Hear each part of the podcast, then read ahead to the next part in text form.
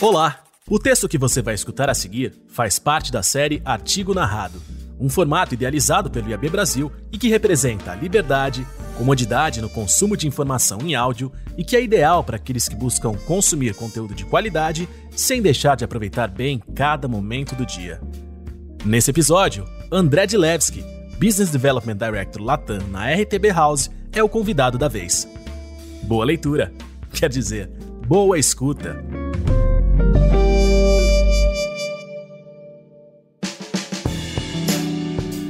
Black Friday 2021. Entenda por que nunca foi tão importante reforçar ações de branding. Por André Dilewski. Os números de 2020 atestaram mais uma vez o quão relevante é a Black Friday no Brasil. Conforme o relatório Web Shoppers 43, o faturamento entre os dias 26 e 27 de novembro do ano passado foi de 4 bilhões de reais, o que é 25% maior do que o registrado em 2019. O crescimento foi amparado pela alta do número de pedidos, de 16%, e também do ticket médio, de 8%. Outra prova da expressividade da data no país é o seu fenômeno de ampliação. Ou seja, não existe mais apenas a Black Friday, última sexta-feira de novembro. Hoje, contamos com o Esquenta Black Friday, Black November, Cyber Monday, entre tantas outras ações que potencializam ainda mais o alto engajamento do público nesse período voltado às vendas promocionais. É a prime time do e-commerce nacional. Contudo, 2021 nos apresenta alguns cenários novos, fruto da digitalização e de uma profunda mudança de comportamento dos consumidores. Essa perspectiva certamente vai nortear o planejamento dos profissionais de marketing que buscam maximizar as oportunidades do período. Como demonstra a recente pesquisa global da Accenture sobre motivações para o consumo, os brasileiros figuram no topo da lista dos consumidores mais sensíveis à conexão com as propostas de valor das marcas. Esse é um comportamento que se intensifica ainda mais entre os millennials, como aponta o estudo da RTB House e da WGSN sobre o futuro da publicidade online. 83% deles acreditam que compartilhar valores com as marcas é importante. Em outras palavras, a decisão de compra vai além do tradicional apelo de custo e qualidade, entrando nas esferas do relacionamento e da conexão, algo que tradicionalmente demanda tempo para se construir. Além disso, eventos recentes nos dão indícios do quanto esses valores vêm pesando nas escolhas dos consumidores brasileiros atualmente como a recente movimentação da comunidade LGBTQIA, contra o chamado Pink Money, acusando empresas de se aproveitarem do tema ao promoverem campanhas pontuais durante o mês de junho, sem terem necessariamente um histórico de engajamento efetivo no tema. Essa ótica nos mostra que nunca foi tão importante como agora encarar o período promocional da Black Friday dentro de uma perspectiva de longo prazo, que contemple a ampliação das estratégias de mídia online para abarcar a jornada completa do cliente com a sua marca, do branding à conversão, de forma relevante e, sobretudo, consistente. Pensando nisso, eu listei duas estratégias de mídia que considero cruciais para ganho de competitividade e escala no período que se aproxima, como, por exemplo, aposentar as estratégias genéricas de branding e apostar na personalização. Como dito anteriormente, apoiar-se em estratégias de branding no período que antecede a Black Friday garante a potencialização da consciência de marca e do engajamento do público, alavancando assim as chances de conversão quando a data chegar.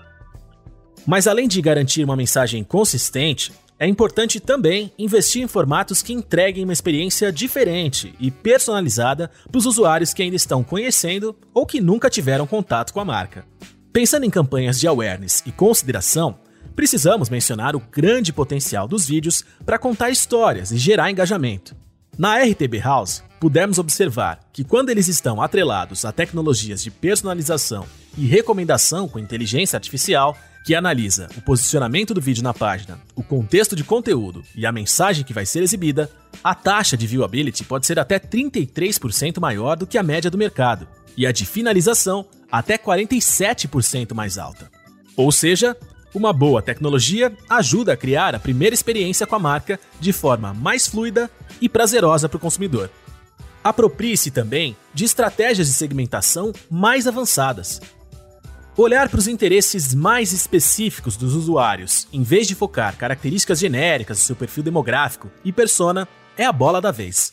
Isso ocorre porque, à medida que o people-based marketing é apontado como uma tendência cada vez mais forte, os consumidores também estão se tornando mais livres para construírem seus próprios hábitos e padrões de consumo, muitas vezes destoando do que é esperado para o seu padrão de idade, gênero e etc. A boa notícia é que os algoritmos avançados de inteligência artificial já conseguem identificar e prever mudanças nos padrões de comportamento do consumidor, mesmo as mais sutis, com extrema precisão e velocidade permitindo níveis ultra precisos de personalização com base apenas em first party data e prezando pela privacidade. Hoje, já é possível determinar em tempo real o estágio de cada usuário no funil de vendas da marca e recomendar as melhores abordagens publicitárias para engajá-los individualmente. E elementos como o conteúdo e o local de exibição do anúncio podem ser ajustados caso a caso, com base em seus interesses e contextos pessoais, e não mais em estimativas demográficas genéricas.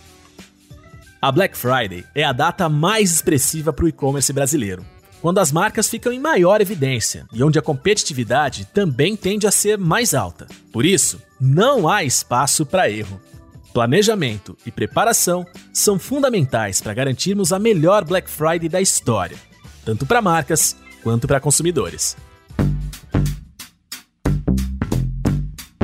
Você acabou de ouvir o artigo Black Friday 2021. Entenda por que nunca foi tão importante reforçar ações de branding, de André Dilevski. Como eu já contei antes, ele é Business Development Director Latam na RTB House. O texto também está disponível para leitura no nosso site. É só correr lá no iabbrasil.com.br. Esperamos que você tenha gostado. Obrigado pela audiência e até a próxima.